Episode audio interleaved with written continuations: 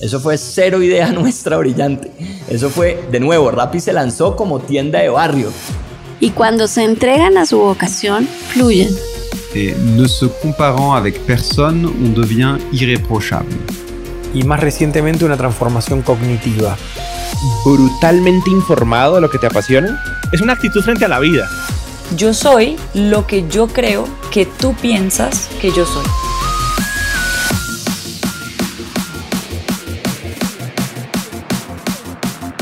Hola, hola, hola, soy Robbie J. Fry y este es otro episodio of The Fry Show. Este podcast es una celebración de personas que no aceptan la vida tal como es, la abrazan, la cambian, la mejoran y dejan su huella en ella. In the words of Steve Jobs, they leave a dent in the universe. Esta es una cápsula de tiempo en donde yo pueda aprender sobre sus mindsets filosofías e historias y compartirlas con ustedes. En las palabras de Larry King, me recuerdo a mí mismo todas las mañanas. Nada de lo que diga este día me enseñará nada. Entonces, si voy a aprender, debo hacerlo escuchando. Un episodio muy, muy, muy especial. Mi invitada fue recomendada eh, de un ex invitada eh, Catalina Escobar de la Fundación Juan P. Cuando estaba en camino a mis ubicaciones de Endeavor, Perú, Chile, México, Argentina, Uruguay, yo pregunté a ella a quién debo conversar o platicar. Y ella dijo, no, sin duda tenéis que platicar con mi invitada que se llama Albina Ruiz de Perú. Y aquí es como una, un episodio mágico. Mi invitada Albino Ruiz es una experta en la economía circular y residuos sólidos. También la ex viceministra de Gestión Ambiental Perú es ambientalista, activista social, emprendedora social, la fundadora y líder de Ciudad Saludable y miembro de la Fundación Schwab del Foro Económico Mundial. Y aquí de un artículo espectacular, Albino Ruiz llegó a Lima a los 16 años ella quería ser ingeniera, pero antes fue ambulante. Pero aquí en la ciudad conoció la basura. En su Moyobamba natar todo, todo era reutilizable. Incluso el excremento servía de abono, obvio. Y ella quería devolvernos el orden, la limpieza y creó Ciudad Saludable. Hoy es la mayor aliada de los recicladores del Perú y de muchas, muchas partes del planeta. En este podcast asombroso discutimos la basura como un concepto, la basura como una realidad, la sabiduría antigua, el ser agradecidos, las lecciones de su padre, los aprendizajes escondidos, el poder de las pequeñas acciones, Robert Redford y mucho, mucho más. Yo, Robbie Jeffrey, yo creo firmemente que la naturaleza tiene las respuestas a casi todas, si no todas, las preguntas importantes de la vida. Yo recuerdo que una vez platicando con un profesor de arquitectura, él me dijo algo súper interesante que todavía yo recuerdo. Y pienso que él está citando un, un filósofo indio. Dijo, si pudieras mirar lo suficientemente de cerca, como cerca, cerca, cerca, cerca, cerca, el funcionamiento interno de una hoja, una hoja de cualquier planta, podrías descubrir la respuesta al universo. Y también yo tenía la suerte, también tuve la suerte de tener un profesor de suelos que me mostró que la selva amazónica tiene uno de los peores suelos imaginables. No hay nutrientes en las capas más profundas del suelo. Es porque todo, todos los nutrientes provienen de la basura, entre comillas. Hojas, animales muertos, hongos, pequeñas criaturas y otros mil ingredientes invisibles. Es su propio ecosistema circular. Nada, nada se desperdicia. De la muerte viene la vida y por supuesto el aire que respiramos. Y para la gente que no saben, de una forma muy sencillo. Ese es porque tenemos que preocupar demasiado sobre eh, la destrucción de estos bosques. es porque es casi imposible reproducirlo en el tiempo adecuado después de quitarlos, porque no es cambiar el suelo en ponerlos. Todo viene de las hojas que están cayendo de los mismos árboles, de los animales que están sobreviviendo en este ecosistema. Tienen miles y miles de años. En si vamos a quitarlos es chao, vamos a perder una, unas mejores cosas que existen en este mundo, de verdad. Hay una notable combinación de sabiduría que emana de Albino Ruiz. Es una parte de la mezcla es, tradicional, accesible a todos, con un base en la universidad. Pero lo que predomina en la conversación es la sabiduría ancestral. Albina Ruiz tiene sus raíces educativas en la jungla, y con extrema suerte, Albina tuvo acceso a la maestra más antigua y sabia de todas, la madre naturaleza. Esta conversación es un vistazo a lo que hemos olvidado y lo que es posible si lo recordamos. Si es la primera vez que escuchas el podcast, bienvenido y muchas gracias. Espero que aproveches esta oportunidad de inscribirte al podcast en Spotify, Apple, Amazon, Google o tu player favorito. No olvides, si este podcast te parece espectacular, hay otras cosas espectaculares que puedes encontrar en thefryshow.com. The newsletter, convertirse en un miembro de The y obviamente si quieres acceder a libros, podcasts, personas y lo demás que mencionamos en cada episodio, puedes encontrar todo en thefryshow.com. Más importante, si disfrutas este tipo de contenido, si escuchas con frecuencia y eres parte de una empresa, universidad o comunidad, ¿por qué no pruebas Quinto? Cambiamos mindsets de tu talento con microaudios a través de WhatsApp. Quinto es fusión nuclear para el cerebro. Quinto lidera la lucha por la abundancia mental, un mindset a la vez. Quinto.ai, K-I-N-N-T-O.ai,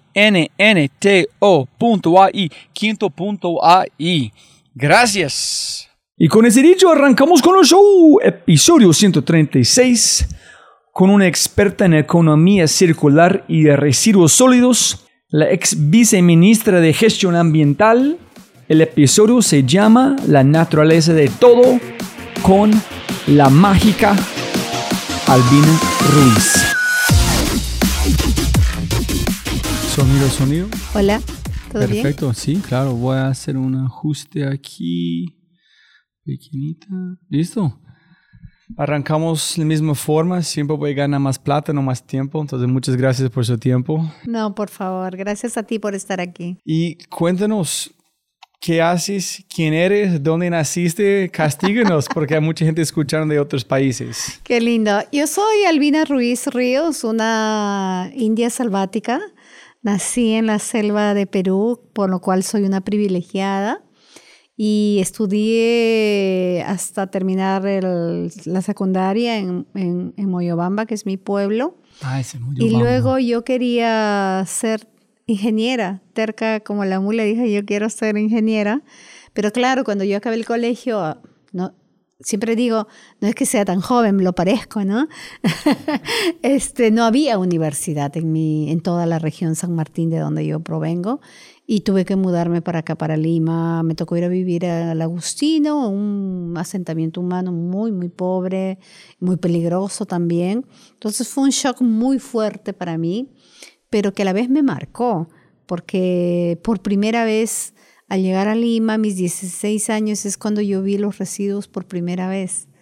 En mi vida en la selva no, no veía yo basura porque mi madre nunca, eh, sin, sin saber ella, se adelantó a su época.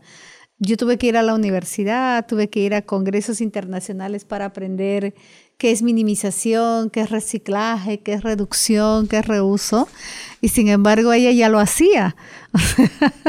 y la pobreza nos llevó a inventar todo eso. Mi ma, yo soy la sexta de diez hermanos.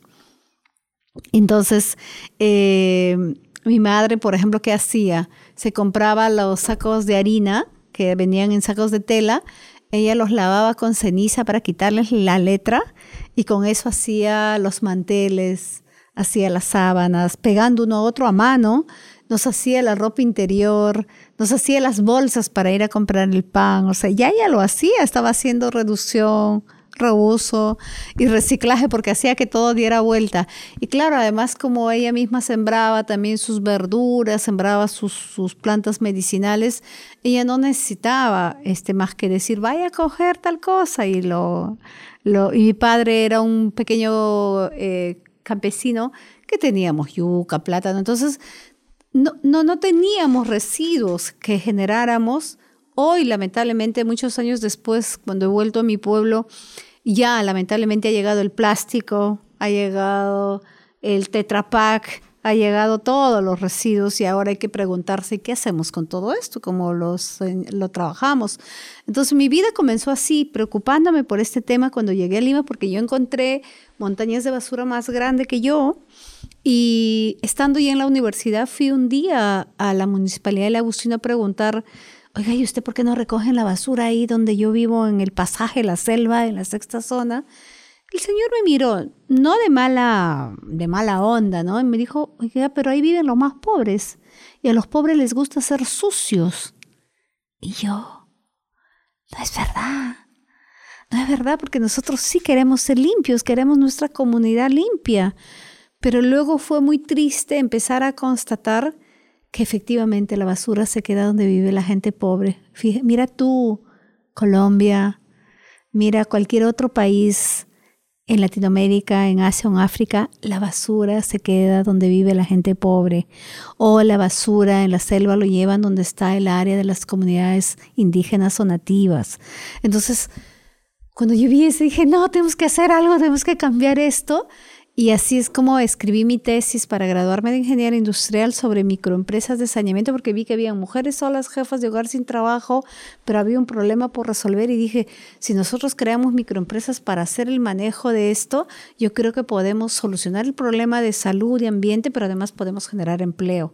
Entonces así nació toda la locura y además pensando, ¿Cómo sacamos la basura de este pasaje? ¿Cómo sacamos la basura del Cerro El Pino, del Cerro 7 de octubre, donde no, no hay una vía grande para que entre un vehículo, solo van a entrar vehículos pequeños. Entonces empezamos diseñando recoger los residuos con triciclos porque me di cuenta que el pan entraba a través de un triciclo, las verduras también. Dije, ah, pues vamos a usar un triciclo para sacar los residuos. Así comenzamos y hoy día ya, bueno, hemos ido mejorando, hemos trabajado tecnologías para hacer con, ya luego con eh, motofurgonetas, pero también vehículos diferenciados. Y entonces me fui metiendo poco a poco y yo siempre digo, hace más de 30 años que me subí un camión de basura y hasta ahora no me bajo. Pero una pregunta, Alvin, es cómo, cuántas personas donde vivía, cómo fuiste capaz de saber que hay una vida más de la selva para estudiar, porque mucha gente tiene mucho potencial, pero no sabes que pueden salir, pueden hacer cosas y volver, y cómo, cómo fueron sus padres comparados con otra gente que vivían allá, que tú dijiste que su mami ya está reciclando, ya haciendo una vida normal. ¿Este fue normal donde viviste o ella fue especial? No, yo creo que para mi mamá todos los de su época eran como normal. Para los más pobres, obviamente los que tenían dinero iban y se compraban todo. Probablemente yo no me di cuenta que en ese momento sí habían latas o habían plásticos, pero nosotros no consumíamos eso. Uno, por pobreza, pero dos, porque mis padres decían que nosotros tenemos que cuidar la madre naturaleza, que tenemos que cuidar la tierra, que es la que nos da de comer. Entonces ellos eran muy cuidadosos con, cuidar la tierra, con, cuidar los animales, con hacer de que todo sea aprovechable, aunque ellos no lo supieran que era eso. Y yo creo que la diferencia estuvo en que mi padre, a pesar de que era analfabeto, porque nunca fue al colegio él, y mi madre solo fue un año, ellos decidieron apostar por la educación de sus hijos. Yo me acuerdo cuando mi papá mandó a mi hermana mayor eh, a la secundaria, varios compadres de él, campesinos como él, vinieron a casa para decirle qué estaba haciendo, cómo es que iba a mandar su hija mujer al colegio, cuando las mujeres íbamos al colegio íbamos a aprender solamente a escribirnos con los enamorados. Y que por qué él estaba mandando eso, que luego sus hijas a ellos también le iban a reclamar eso.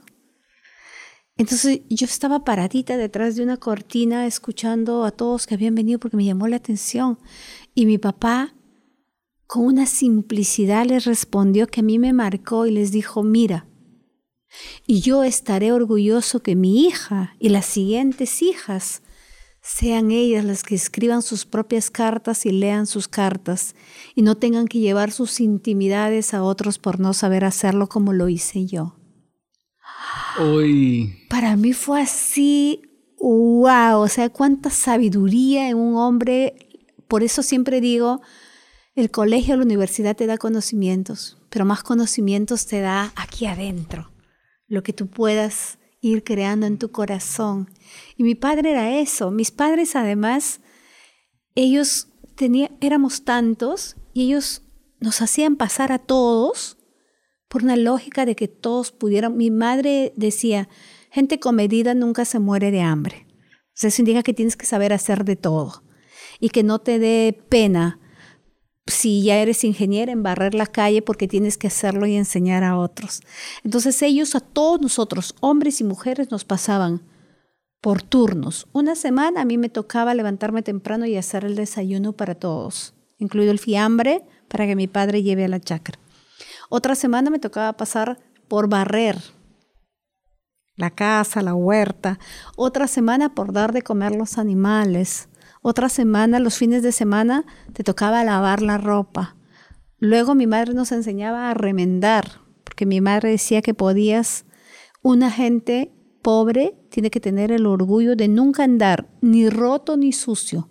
Puedes ser pobre, pero tienes que estar limpio y remendadito. O sea, remendar significa poner parches, pero que no tengas los huecos, ¿no? Es, es, chistoso que dices este, es porque yo tenía antes ese saco, pero uno que fue mucho más viejo, que yo amé, pero tenía unos huecos. Y mi esposa y mi suegra tuvo, tuvieron tantos problemas que yo estaba andando con huecos en mi saco. Y dice, pero no me importa, eso es, no, tiene que ser arreglado. Sin embargo, sí, Exacto. hasta el punto que es la, ellos como botearon y dijeron, tiene que comprar uno porque no podemos aguantar este hueco más.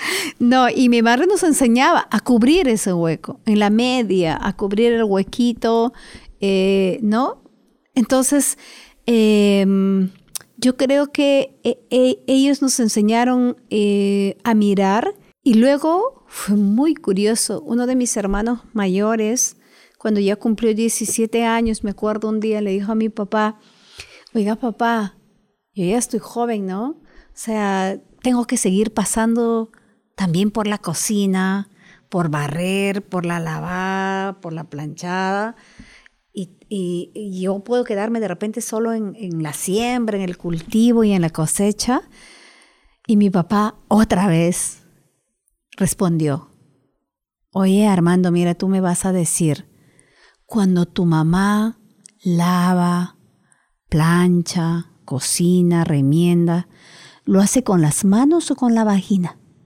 Mi hermano no preguntó más y siguió haciendo sus turnos wow. en todas las cosas, ¿no? Pero, pero, me imagino que este no fue normal. No, yo creo... Tenía mucho más, no sé, estoy inventando, pero machismo en este... Totalmente, Entonces, ¿cómo totalmente. Fue, ¿Dónde viene la sabiduría de su papá, en su yo, mamá? Yo creo que el sufrimiento, mi papá perdió a su madre cuando él tenía tres años y su padre nunca le, se hizo cargo de él. A él le criaron unos padrinos y le criaron como el criado de la casa. Por eso nunca le mandaron al colegio. Él tenía que ser de todo. Y dentro de todo eso, él valoraba eso, que él supiera cocinar, barrer, lavar. Entonces decía, si a mí me ha servido para poder vivir cuando mi madre murió y mi padre nunca estuvo, tiene que servirle a mis hijos también. Entonces él nos preparaba para un día poder valernos de todo. Entonces yo muchas veces le digo a mis colegas ingenieros cuando trabajaba con las municipalidades o con mi propio equipo en Ciudad Saludable y ahora acá, nosotros no tenemos que tener vergüenza de meter la mano en la basura, porque nosotros no podemos ir a decirle, haz así, de boca, sino hagamos así, o sea, hagámoslo juntos. ¿no? Y es la mejor forma de aprender y que sea más rápido.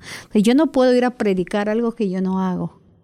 Yo predico con la gente que haga compost, que tenga su compostera en casa porque yo tengo mi compostera. Yo le digo a la gente que separe sus residuos porque yo separo en casa. Yo le digo a la gente que vaya al mercado con sus canastas, con sus bolsas y con sus tuppers porque yo hago eso. O sea, alguna gente me dice, pero yo necesito bolsa para, para mi pollo, para mi pescado, para la carne. Le digo, perfecto, en tu tupper que te lo ponga. Y tú cuando llegas incluso lo vas a acomodar en tu refrigeradora de mejor manera. Incluso le digo, mi refrigeradora nunca está sucia, porque meto el tupper con su tapa en la noche anterior decido que voy a cocinar, lo bajo para que se descongele. Si usted lo pusiera en bolsa, la sanguaza, la sangre la carne, se pone hielo y a la hora que usted lo saca se revienta. Entonces tiene que después estar descongelando, tienes que lavar con detergente, gastas agua, gastas tiempo. Con esta práctica no. Entonces la gente mira, ah, bueno, aunque no sea por cuidar el ambiente, sino por tener menos horas de trabajo y de gastar menos, lo empiezan a hacer. Pero yo no podría decirles eso si yo no lo estuviera haciendo. Entonces es importante que tengamos la práctica y eso sí lo aprendí desde muy pequeña. Y no tenerle miedo al trabajo. O sea, efectivamente, eh, no todo es color de rosas, o sea, vas a tener problemas. Yo me acuerdo cuando yo empecé a promover estas microempresas, muchos alcaldes, habiendo hecho yo la cita, me tenían esperando dos horas y no me recibían. ¿Hace cuánto? Hace 30 años, ¿no? Entonces, este, pero yo era terca, volvía otra vez y volvía. Y estaba ahí todos los días y lo esperaba a ver dónde ha ido y ahí me paraba y le decía, oiga, aquí estamos, queremos trabajar, queremos cambiar. Pero después yo entendí el poder que tienen los medios de comunicación, pero fue cuando recién en el año 2006 eh, gané un premio que me lo entregaron a la Universidad de Oxford y quien me lo entregó fue Robert Redford y Ben Kingsley. Entonces fue así. ¿En qué año? En el 2006. Y luego... Sir Ben Kingsley. Es como un caballero. Exactly. Sir Ben Kingsley y Robert Redford. Y entonces, claro, la foto mía con ellos entregándome el premio y, mm, Jeff Skoll, el fundador de eBay, que es el fundador de la Fundación Skoll, quien nos dio el premio, y sale Osberg, la presidenta. Entonces, esa foto salió en el periódico más importante de aquí, que es El Comercio, en primera plana. Y fue increíble. Al otro día, todos los alcaldes llamaban queriendo trabajar con nosotros. Después que me tenían esperando y no me recibían, ahora todos querían trabajar con nosotros. El poder de los medios de comunicación increíble. Pero mira, tres preguntas allá. Uno es dos historias chiquititas que son muy interesantes. Uno es, dos razones, los mejores consejos que recibieron también valoro mucho es el fundador de, de Viver, que está aquí en Perú, que arrancó en Vivo Colombia, se llama Vivo Colombia antes, se llama William Shaw, ahorita es presidente de, de Interjet México. Pele dijo que es antes de mandar a alguien para barrer el piso, tú tienes que saber cómo, cómo barrer primero. Totalmente. Y hay un, no sé si es de verdad o no, pero es una historia que siempre la gente, uno siempre a veces presenta en libros que dicen, una, una madre está llevando a su niño, que es un poquito gordo, a Gandhi, dicen a Gandhi, por favor, como una fila gigante, Gandhi, por favor, ayúdeme decir a mi niño no comer más azúcar. Y Gandhi dijo, vuélvete en dos semanas. La muchacha, ok, listo. So, dos semanas después llegó la fila otra vez a Gandhi, dice, listo. Y Gandhi dijo, no comes más azúcar. En ella dijo, ¿por qué tuvimos que esperar dos semanas por esto? Dice, porque primero yo tuve que parar de comer azúcar. Qué lindo. es que tiene que ser el ejemplo, si no, no puedes. No puedes. No puedes. Eh, y eso ha sido siempre, ¿no? O sea, con mis hijos también. O sea, uno no puede decir, eh, qué mala la violencia contra los niños, pero luego ella lo hace. ¿no? Cuando en realidad para eso está la boca, para hablar, para dialogar. Y eso no indica que no pongas límites, ¿no? Y también yo me recuerdo, yo tengo dos hijos, Paloma y César. ¿Cuántos años tiene? Eh, Paloma ya tiene 37 y César tiene 28. Paloma es increíble. Cuando decidí, cuando me convocaron a este puesto de viceministra, recuerdo haberle dicho a la ministra, pero yo tengo mi propia iniciativa, Ciudad Saludable. Me dijo, pero tú ya tienes sucesora. Y es que Paloma desde sus 13 años está empezó de voluntaria con nosotros. Ella es educadora, es terapeuta de artes expresivas y antropóloga. Pero ella decidió por esto y lo que ha hecho es recrear todo de mejor manera, ponerlo de más lúdico. Y hoy que ya no estoy ahí y ella es capaz de llevarlo, pero con mayor fiereza, digo yo, wow, algo de bueno habré hecho. O mi hijo es chef y me acuerdo, él, eh, uno de sus, él trabajó fuera y dentro del país, pero luego decidió hacer su propio emprendimiento con un food truck. Y me acuerdo el día que me presentó el food truck y saca la tela y me muestra y lo primero que veo es cero plásticos y le digo, ¿y eso? Me dice mamá, nosotros ya hemos testeado y vamos a tener envases de cartón y nuestros cubiertos son de bambú. No vamos a usar plástico para nada porque aprendí desde pequeño contigo que, no puedo, que tengo que cuidar la tierra. Y le digo, ¿y qué es el comercio justo? Me dice, es que las papas nativas que usamos como prioridad eh, no los compro yo en el mercado al intermediario, le estoy pagando el precio de mercado, pero al campesino de Ayacucho. ¿Te acuerdas que te dije Ah, que sí. viajé a Ayacucho a conocer unas familias campesinas pues era para hacer el trato de las papas que voy a usar? Yo, ¡Ah! ¡ya me puedo morir! No, y, y mira tan sencillo es este.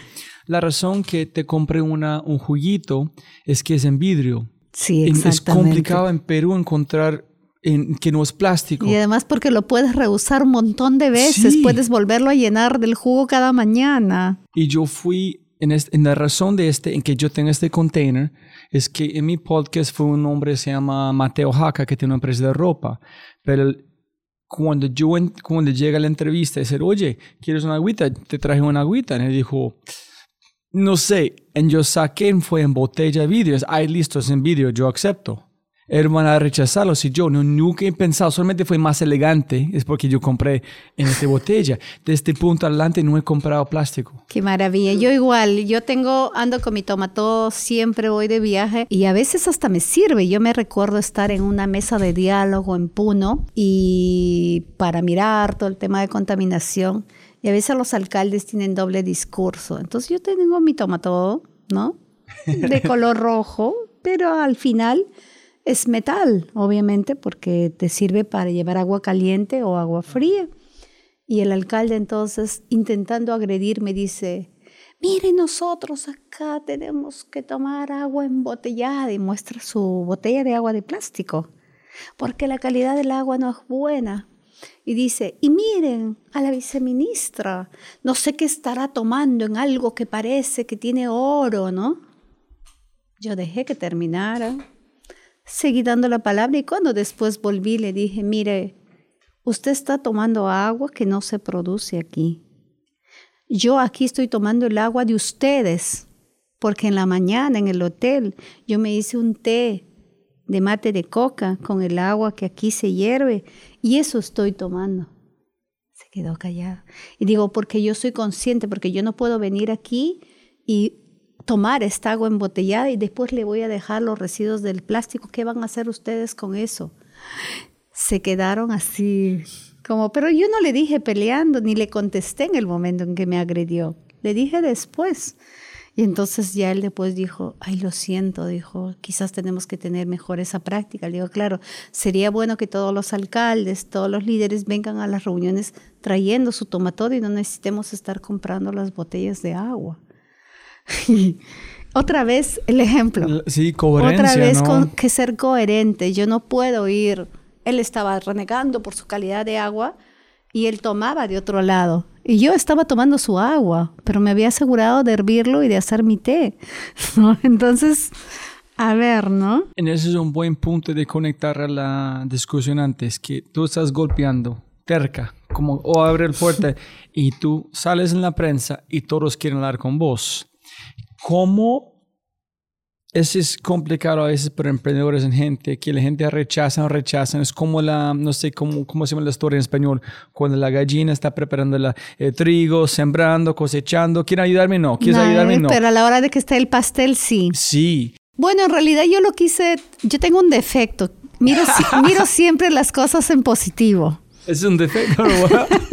Entonces yo dije, qué bien, qué bien, ahora se acercan. Entonces es hora de decirles qué cosas necesitamos de ellos. Necesitamos esto, esto, esto, esto, y vamos a trabajar juntos, pero así, incorporando a la gente, escuchando, porque a veces los alcaldes tienen temor a la población, tienen temor a la participación ciudadana. Le digo, no tenga miedo, al contrario, es mejor, porque si usted dice que su gestión es buena, la gente no le va a creer. Pero si hay un grupo de líderes diciendo, su gestión es buena porque nosotros estamos viendo, estamos participando, es mejor para usted. Entonces empezamos a cambiar también. Entonces yo siempre digo, cuando yo encuentro un alcalde corrupto, yo no voy y le digo que es corrupto. Yo voy y le digo, señor alcalde, yo sé que usted seguramente no sabe lo que está pasando en su municipio, porque usted yo quiero entender que es una persona proba, que usted quiere hacer bien las cosas, pero usted no sabe lo que está pasando en su municipio. Entonces yo vengo a comunicarle porque yo sé que usted es diferente. Yo ya sé que él es corrupto. Pero si le voy a decir que es un corrupto, no va a hacer nada. Si le voy a decir de la otra forma, aunque sea por orgullo, va a decir, uy, esta ya nos ha descubierto y mejor que no sepa que yo soy. E intenta cambiar. Sí, en, en Apple, es algo que, como yo aprendí allá, es que cuando tienes un problema con alguien, tienes que confrontar de una, pero de esta forma. Tú dices, mira, quiero hablar contigo. Yo vi este, de mi punto de vista, este está pasando. Me gustaría saber qué, que tú piensas pasó en explíqueme, podemos cómo. Entonces ellos no están la defensiva. Están teniendo la oportunidad de salvarse o contarte una historia completamente diferente. Sí, yo cuando encuentro un alcalde y está electo, ya está ahí y tiene indicios de corrupción, yo veo más bien cómo lo podemos transformar en un líder propositivo. Y cuando encuentras gente que está como, ay, no tengo para hacer no sé qué, digo, no, miren, el mejor ejemplo son los y las recicladores. A la gente le pregunto en algunas reuniones comunitarias, ¿usted quisiera que su hijo un día sea un reciclador? Ah, no. Usted, no, ¿por qué? No, porque están trabajando con la basura. Ah, pero entonces ellos necesitan ser valorados. Esta gente no está diciendo, dame una moneda para vivir o este, soy pobre. No, se están creando su propio empleo. Entonces tú haz algo para que ese empleo sea mejor. Si tú dices, ay, qué horror que está abriendo las bolsas y sin uniforme, entonces usted se para en casa y déle separado para que él no se ponga en riesgo. Y la gente entiende, la gente empieza a cambiar. Quizás no tan rápido, porque tenemos tantos años de cultura de hacer malas cosas, pero que necesitamos recuperar. Hoy hablamos mucho de economía circular. Nosotros estamos trabajando una publicación que la vamos a llamar volver a la economía circular, porque ya lo había. Ah, sí, sí, sí. Ya lo había, solo que lo hemos dejado de lado. Mi madre ya lo hacía. Desde, desde que hacía cosas para, oye, eh, eh, saca las verduras, las cascaritas las picas para los pollos, la comida que ha sobrado para los perros, la cáscara del plátano para el caballo. Ella ya hacía eso no generaba residuos. ¿no? Entonces ella ya hacía que sirva para otros, que entre a una economía circular. Entonces creo que es como refrescarnos todos y decir, oye, no es que nosotros estamos descubriendo la pólvora. De hecho, hay nuevas tecnologías, el mundo ha cambiado y hay que utilizarlo, pero también hay que preguntarnos, ¿esa tecnología es buena para mí o solo porque alguien viene y me dice lo hago? Por ejemplo, con los camiones de basura todos los alcaldes piensan que solamente hay que comprar grandes compactadoras. Y ahora que nosotros estamos promoviendo fuertísimo, hemos aprobado ya una ley de plásticos, pero además eh, hemos eh, elaborado ordenanzas para todas las municipalidades donde los miércoles y es el día del reciclaje. Le digo, ¿y en qué van a recoger? Entonces tu camión compactador no te sirve cuando ya haces separación en origen, porque si tú pones el vidrio, el plástico, todo y lo compactas, lo vas a romper. Pero si tú separas lo orgánico para hacer plantas de compostaje, como estamos haciendo, tenemos ya más o menos 600 plantas pilotos aquí de compost en el Perú. Y pero, a ver, ve a recoger, esa compactadora no te sirve porque si compactas lo orgánico, chorrea el líquido y va chorreando. Entonces, se fija, señor alcalde, se fija, señor gerente, usted necesita mirar cuál es su realidad y no comprar solo el que le viene a vender al empresario, sino el que usted necesita para hacer bien las cosas. Entonces, también hay todo un reaprendizaje, ¿no? Yo creo que no tenemos, yo creo que siempre hay que atrevernos a ir aprendiendo cada día. A mí me encanta lo que decía Martin Luther King. Él decía, si yo sé que el mundo se acaba mañana, hoy yo planto mi manzano. Porque es hoy, no mañana. O sea, yo puedo hacer hoy, hoy puedo tomar acciones, take the action today, ¿no? O sea, hoy puedo hacer el cambio. Entonces, y eso no tenemos que esperar solamente a cuando he crecido, a cuando he acabado la profesión, no.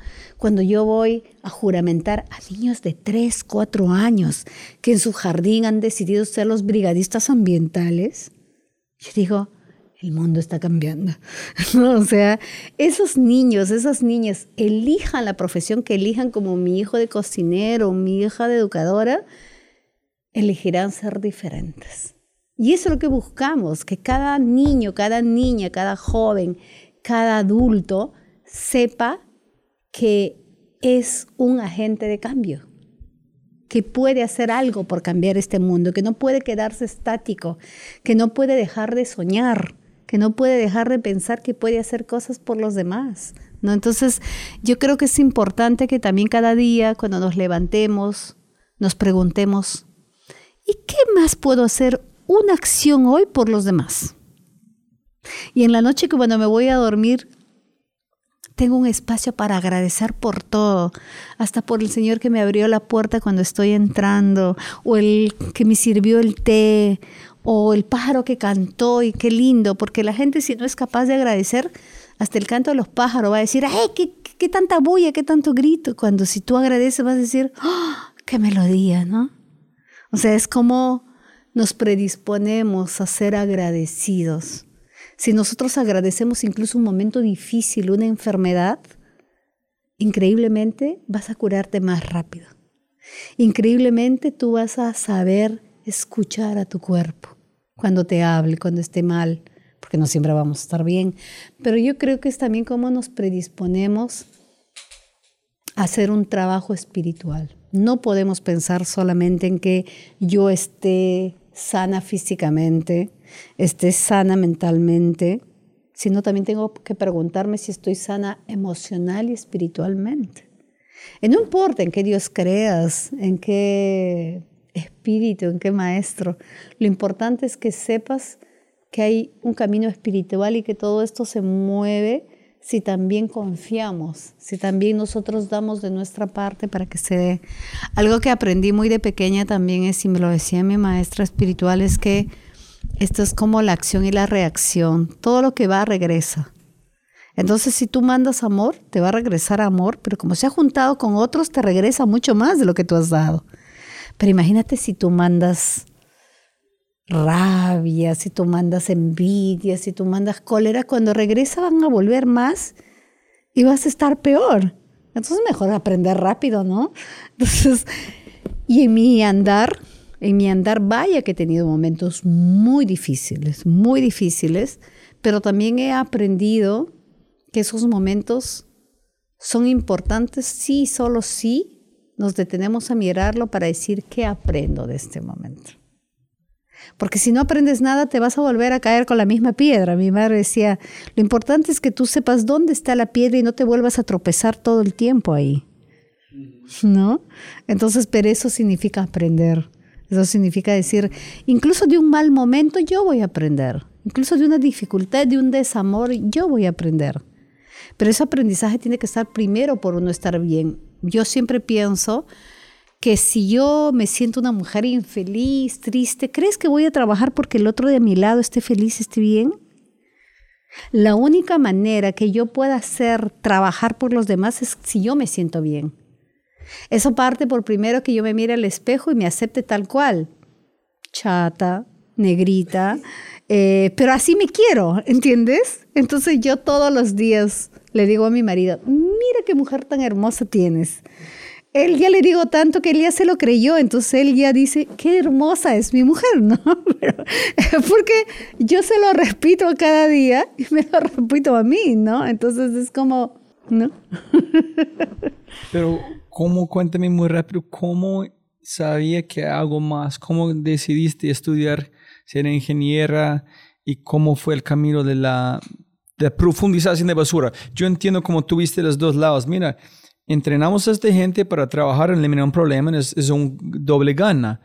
Pero 30 años tienes que enamorar con un problema hasta el punto que es su ADN. ¿Cómo fue este proceso de no? Porque es en su profesión tú puedes aplicar a mil formas de ser, en trabajar mejor al mundo, pero tú decidiste basura, quote unquote. Exacto. Yo creo porque logré mirarlo eh, de tal manera que ese problema se convierte en una oportunidad. Una oportunidad para otros, pero una oportunidad para mí también, para aprender. Cada nuevo estudio que hice, mi segunda especialidad en ingeniería sanitaria de residuos sólidos o la maestría en gestión ambiental o el doctorado en ingeniería química, siempre he sido pensando que las tesis me tienen que ayudar a resolver un problema que todavía yo no logro resolverlo. Por ejemplo, para mi doctorado yo veía como cantidad de, de, gente cría cerdos alimentándolo con la basura.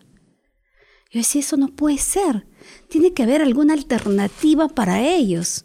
Y en el doctorado yo hice mi tesis sobre biodigestores, donde ponemos en, un biodigestor, además de, de, manga, ni siquiera de construcciones grandes, las excretas, los orines, el agua, y sacamos biogás para que esos residuos orgánicos puedan ser cocinados, porque nuestra norma dice que tienen que tener cocción de al menos entre 10 a 15 minutos. Pero ¿cómo le pides a alguien que haga cocción si están en una zona terrible donde no hay agua, no hay luz, no hay nada? Llevan los residuos.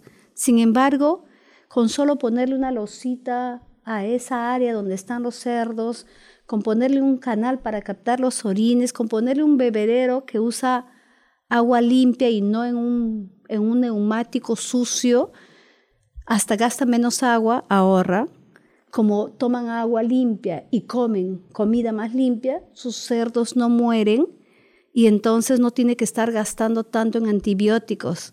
Entonces era más fácil para ellos acceder a un crédito y en su flujo estaba, yo puedo pagarlo. Porque entonces si nacen 12 marranos, los 12 viven. Y en lugar de yo venderlos, que agarren el tamaño, cuando recién tienen este, 12 meses, a los 6 meses yo ya los puedo vender. Entonces era como explicarles y fue muy lindo porque entonces yo tuve un ejército de una zootecnista haciendo su tesis conmigo para medir eso los cerdos. Tenía una chica de ingeniería química midiendo la producción de biogás. Tenía una agrónoma ayudándome con la parte sólida y líquida a producir sus propios camotes, su propia alfalfa para sus cerdos. Entonces, para mí fue un enamoramiento de lo que podemos hacer, de encontrar la salida. Y yo siempre le digo a los jóvenes, tú tienes que estar enamorada de tu trabajo, si no, no hay otra forma. Tienes que estar enamorada primero de ti, luego de tu familia, de la vida, de tu trabajo, y es la única manera. Pero eso es complicado porque hay tanta gente que están infelices haciendo algo que no le gustan, buscando algo que le gustan, buscando algo que pueden enamorar. Mucha gente tiene suerte que como vos encontraron algo. Pero yo creo que esa gente que ha llegado a una determinada edad y se siente infeliz con lo que hace, es porque también no ha tenido un entorno familiar que le permita tomar sus decisiones en función a lo que siente, a lo que piensa, sino en función a lo que otros quieren. Cuando tú tomas las decisiones de hacer cosas en función de agradar a alguien, de que el otro se sienta bien, vas a terminar siendo infeliz. O sea, yo no puedo ondularme el cabello porque así le gusta a mi pareja. Lo importante es cómo me siento yo. Me siento feliz así con mi pelo lacio y me siento linda así. Y entonces el otro me tiene que aceptar así. Si no me acepta así, entonces no tiene sentido. Pero eso significa también que tú hayas sido capaz desde pequeño de optar, de pasar por varias cosas y decir, y yo ahí otra vez vuelvo a mis padres, vuelvo a mis raíces.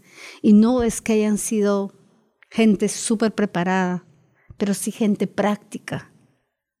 ¿No? Entonces, yo creo que nuestra vida es una dialéctica. Tienes que ir tomando de aquí y de acá y probando también, ¿no? Porque nosotros mismos aquí mismo ha sido todo eh, llegar a este, al ministerio y proponerse hacer cambios, no ha sido fácil, porque vas a tener gente que dice, pero siempre lo hemos hecho así. Sí, pero si lo has hecho siempre así, no indica que tiene que ser así. si tú has hecho siempre así y eso hace de que sea más engorroso para la municipalidad o para, para otros, ¿por qué lo sigues haciendo? Ah, porque ha sido así. No, pues pregúntate. Desde para empezar, ¿la ley te dice que hagas eso? No. Entonces, ¿por qué le pides tantos requisitos si la ley no te dice? Hagamos que este camino sea más sencillo. O nos dan dinero para invertir y luego no encontramos las formas de gastar, hay que ir al ministerio y hay que sentarse. Y yo fui y les dije, yo no me voy a mover de aquí aunque se dé la medianoche si no encontramos una salida. Porque a mí no me han dado dinero para mirarlo, sino para gastarlo y vaya que hace falta. Entonces yo les traigo una propuesta. Si ese no es el camino, díganme ustedes cuál es el camino, pero no me pueden decir no y me regreso sin nada. No, señores, así no es la vida. Y así, ¿no? Entonces yo creo que es también como nos empezamos a poner pequeños retos y luego la vida misma te va a ir poniendo retos más grandes. Pero lo importante también es que solo nunca lo vas a asumir. Y ahí creo que está otra vez la riqueza. Tiene que ser en equipo. Tiene que ser eh, con otros. Solos no. O sea, yo no podría haber hecho lo que hice si hubiera trabajado solo, si no hubiera tenido un equipo. Pero no me bastaba con tener un equipo, bastaba con ir a, tenía yo que ir a cambiar la mente en los alcaldes para que ellos también se sumen. Tenía que ir a cambiar la mente a la población para que ellos también se sumen. Y tenía que ir al sector empresarial también. Entonces, es importante saber que todos somos importantes y cómo vamos generando confianza entre todos, porque yo lo que sentía era que eh, la población no confía en el Estado, el Estado no confía en las ONG, las ONG no confían en la empresa, la empresa no confía en nadie. Entonces era como, a ver, entonces, ¿cómo vamos a andar en este mundo? Necesitamos sentarnos y necesitamos hacer propuestas donde todo el mundo gane. Pero una pregunta ya hablando de mi pelo como este porque me gustan. En allá es como si la gente no le gusta estar y no estoy conformista, no es haciendo para la otra gente. Pero otro lado es, hay un, esa es una discusión que tengo en mi mente en ese momento, tratando de encontrar la filosofía atrás. Que tengo una amiga que en este es de Chile, que es microbióloga. En ella cuando fue a Japón a estudiar, la única mujer como vos en un grupo de hombres, aprendió cómo hablar japonés viejo, que es como hablan los hombres. Porque dijo que necesito que ellos escuchen mis ideas. Yo quiero ser parte del equipo. Yo, pero a un lado puede ser conformista. Ella cambió para ellos, pero al mismo tiempo ella cambió porque no quería sentir afuera del equipo, quería ser parte del equipo. Entonces, cuando sabes de, listo, voy a enfrentar a estos alcaldes, presentarme, voy a ser con como este fador, este vestido o cualquier cosa, por ellos me respetan y otros no me importa, yo es la forma que yo soy. ¿Cómo sabes cuándo ser conformista y cuándo no? Yo creo que es importante por eso leer con anticipación cómo es el mundo de cada uno de ellos. Y probablemente yo no podría cambiar si es que no entro primero a ese mundo.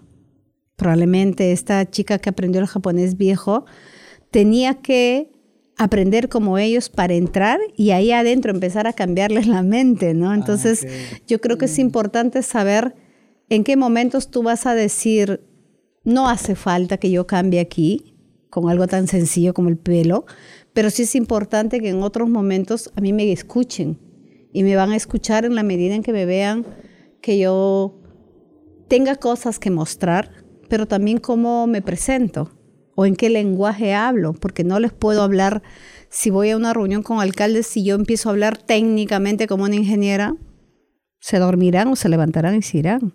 Entonces tengo que hablarles en lo que a ellos les interesa, decirles, esa es tu responsabilidad, esto está de cara a la población, tú puedes ser un alcalde líder, un alcalde champion, si haces así, así, así. Le estoy diciendo lo mismo que yo quisiera que tenga una gestión integral de residuos, que haga esto, lo otro pero le voy diciendo las ventajas, ¿no? Y creo que es importante por eso eh, que en cada situación veamos, porque no todo es eh, blanco-negro. Hay situaciones que van a tener cosas de ventaja aquí y otras de desventaja, pero lo importante es que el balance sea mejor para todos. Entonces, sí necesitamos identificar con claridad y por eso, eso es lo que hace un emprendedor social. Un emprendedor social no le bastará con haber diseñado su idea sino va a ir a mirar dónde la va a implementar y qué están esperando los otros. Entonces, si tú no lees realmente, o sea, si yo no leo antes, este alcalde tiene malas, malos manejos, y entonces yo ya con claridad de eso ese tema lo voy a tener que abordar en algún momento, pero no puedo empezar por ahí. Pero sí tengo que saber en qué momento lo voy a abordar. Pero también yo necesito tener, y eso creo que es importante también, cuando tú estás empezando algo, tú no puedes ir pues a implementarlo en un lugar donde tienes todo en contra. Tú necesitas también tener la capacidad de decir dónde mi idea va a ser exitoso prontamente, porque yo necesito algo que mostrar. Entonces yo analizo y digo, a ver, yo de, estos cinco alcaldes, este es el más interesado, el más probo, el que tiene ganas que cambie. Entonces empiezo con él. Y que él sea el ejemplo de que los otros digan, ah, yo también quiero ser como él. Ah, perfecto, entonces hay que hacer estos cambios. O voy a un colegio, no, pues voy a ir al colegio donde al director no le importa, ni a los profesores, ¿no? Sino voy a ir a un colegio donde el director también sea alguien que está queriendo hacer cambios, donde los profesores también. Entonces ya con ese ejemplo, yo ya digo, ahora puedo ir a por todos, ¿no? Entonces... Sí, es posiblemente es un poquito como ajedrez, a veces tiene que ser un sacrificio para ganar al final. Es decir, aquí es este pono, este caballo, llévolo, pero estoy a este lado pensando siete manubres más adelante. Entonces, si no tienes un propósito o visión para conectar sus sacrificios, es imposible porque su ego siempre está allá peleando con uno. Y por eso un equipo multidisciplinario es importante, porque cada uno tendrá una visión y uno tiene que tener la capacidad de escucha también, que a veces los líderes lo perdemos. Y yo agradezco en eso mucho a mi hija. Cuando yo a veces por el correr quería marcar las pautas, ella me decía, tómate tu tiempo, escucha también a los demás. Y si después de escucharlos, ellos han asumido y eso es, perfecto, pero si no lo es, ten la cabeza abierta para alimentarlo. Y es increíble cómo los hijos en un momento terminan transformándose también en tus maestros, ¿no? Entonces yo creo que esa escucha tiene que estar siempre abierta con alguien, o, cuando uno va a una comunidad, por ejemplo, no necesariamente el líder es el dirigente. Muchas veces el líder puede ser una mujer anciana que no es dirigente, pero que su opinión pesa en la comunidad. Entonces, si tú logras que esa señora entienda lo que tú quieres en esa comunidad y logras convencerla, basta que ella diga que está de acuerdo la cosa caminará mejor que si le dices al dirigente que a lo mejor tiene rencillas o qué sé yo, ¿no? Entonces, cuando voy a un botadero, por ejemplo, eh, yo no pregunto quién es el dirigente aquí de los recicladores. Yo empiezo a caminar, a caminar, a mirar, a ver, a observar. Y cuando más o menos siento algo, me paro y empiezo a ayudarles. Ay, ¿cómo, cómo hago esto? ¿Cómo hago esto? Y luego ya de empezar a preguntar a uno y otro cómo llegaron aquí, cómo hacen las cosas, entonces tú puedes decir, ah, la líder es este o el líder es este, no necesariamente el presidente. A veces no, nunca van a decir quién es, ¿no? Tienes que observar. Observar. A la gente que... ¿A quién acuden para preguntarle? ¿A quién le dicen qué cosa? Entonces es como, mmm, qué interesante. En cómo, cómo, cómo se encuentra. si preguntas algo, es, ay, yo no sé, pero voy a preguntar a esta persona. Ah, no, sí, tiene que hablar con ella o con él. Exacto, exacto. ellos van a guiarte a... O desde preguntarles, ¿de cuándo estás aquí? Cuando llegaste, ¿quiénes ya estaban? ¿Quién te enseñó? ¿Quién dijo esto? ¿No? Entonces, como... A veces los eh, he trabajado fuera del país mucho también. Me acuerdo haber llegado a Argentina y en un botadero este, los, eh, el grupo social había ido a levantar información ¿no? con, con sus formatos y todo, y les digo, les apuesto que la información que ustedes me están dando, el 50% es verdad y el 50% es mentira. Pero ¿cómo? Si nosotros hemos levantado, pero por supuesto, porque ellos también tienen sus temores y te están diciendo lo que tú quieres oír. Si tú le preguntas si ha tenido accidentes o si se ha enfermado, él va a decir no. Porque si dice sí, va a decir, ah, capaz van a cerrar aquí, me voy a quedar sin trabajo. Esas preguntas ni siquiera las tienes que hacer en un formato, eso tiene que salir en las conversaciones, ¿no? Sí, tiene que ir a la calle a hablar con la gente. Y no tienes que ir con tu tablero y tal, sino tienes que ir preparado a ayudarles primero. Ah, sí meter su mano. Meter la mano y entonces ahí te dirán qué hacer. ¿Y cómo llevaste, es cómo se llama, ciudad sostenible? Ciudad saludable. Saludable. ¿Cómo llevaste este hasta su cargo ahorita? ¿En qué haces en este momento? Parece? Yo al inicio de verdad tenía dudas si yo iba a ser capaz de, de conducir una organización y no perder mi trabajo de campo.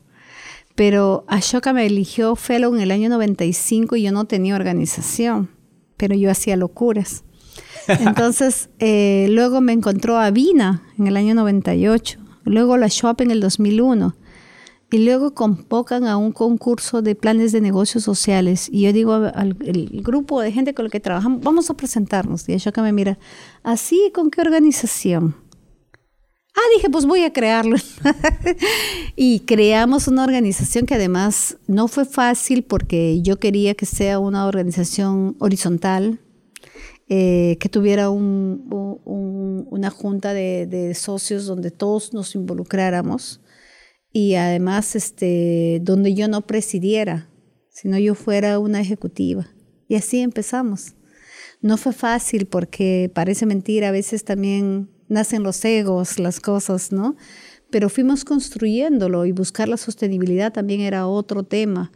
Y creo que fue realmente un, un ejercicio de ciudadanía, un ejercicio de, de gestión, un ejercicio de hacer alianzas con otros y que no te vieran solo como competencia, sino te vieran como alguien que puede ser útil. Entonces fue como un, un construir un aprendizaje, ¿no?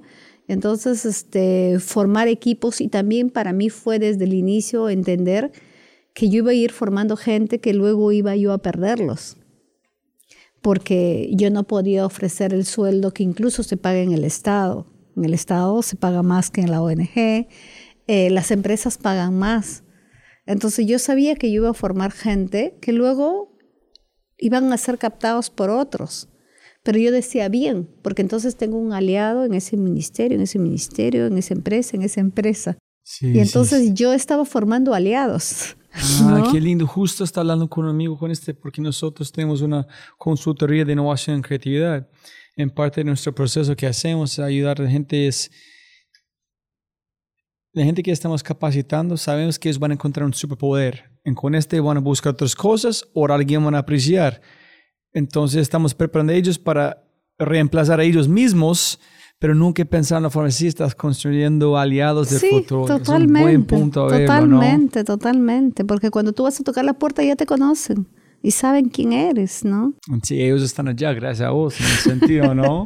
Entonces yo creo que este es como mm, dar y recibir, hay que aprender a dar y a recibir también. Y pero cómo, hasta qué punto llegaste donde estamos en este momento? Bueno, en realidad yo eh, y desde Ciudad Saludable siempre somos propositivos, entonces nosotros siempre hemos estado como proponiendo, pero también diciendo la verdad.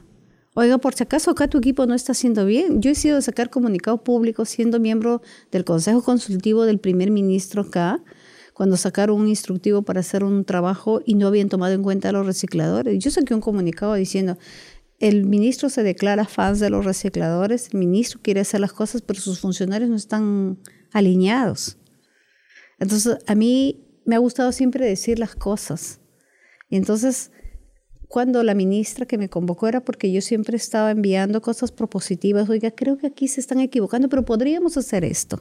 Ah, no solamente echando quejas, pero cómo no, puedes ¿cómo solucionar. Puede ser? Sí, sí, sí, Entonces ahí cuando me convocó fue, oye, yo te necesito aquí. Yo además cuando nos juntamos fue, oye, mira, tenemos esto, esto, esto. Entonces yo dije, qué lindo, ella va a venir a oírnos.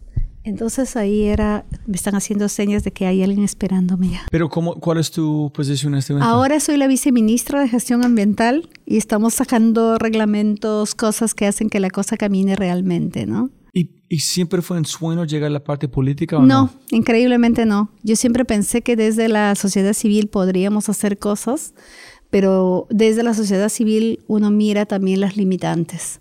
Y dice, no puede ser. ¿Cómo teniendo esta alternativa no lo implementan? Y ahora estando aquí digo, podemos hacerlo, ¿no? Súper. Okay. Uh -huh. Lisa, las últimas preguntas. Eh, si pudieras poner una cartelera enorme enfrente del aeropuerto internacional aquí en Perú, gigante, ¿qué mensaje pondrías para todo el mundo viendo, despegando, aterrizando, luces en la noche y un mensaje a WhatsApp a toda América Latina? ¿Qué mensaje enviaría? Que cada uno puede hacer que este mundo sea mejor. Listo. El mejor o peor consejo que ha recibido en su vida. El mejor consejo ha sido eh, actuar con humildad. Ah, serio. Cada mañana mi rezo es, por favor, mi Dios, aquí te entrego mi ego y lo dejo en el piso. Dame humildad, dame sabiduría y dame fuerza. ¿Y quieres dejar un mensaje para la gente escuchando antes de terminar? Sí, yo diría que por favor no paremos de soñar. Paremos en un, so- soñemos todos en un mundo mejor y si lo soñamos seguro que vamos a encontrar la forma de hacerlo realidad. Listo. Como arrancamos, siempre gana más plata, no más tiempo. Muchas gracias. Gracias a ti. Como siempre, siempre, siempre puedes ganar más plata, pero no más tiempo. Muchas gracias por escuchar. Espero que hayas aprendido algo, te hayas inspirado y te sientas con ganas de hacer algo imposible. No olvides, si este podcast te parece increíble, hay otras cosas maravillosos o maravillosas que puedes encontrar en thefryshow.com, el newsletter, convertirse en member o miembro de Fry Show y obviamente si quieres acceder a libros, podcasts, personas y lo demás que mencionamos en los episodios, puedes encontrar todo en thefryshow.com. Y con ese dicho, hasta el próximo episodio. Chao, chao, chao. Chao.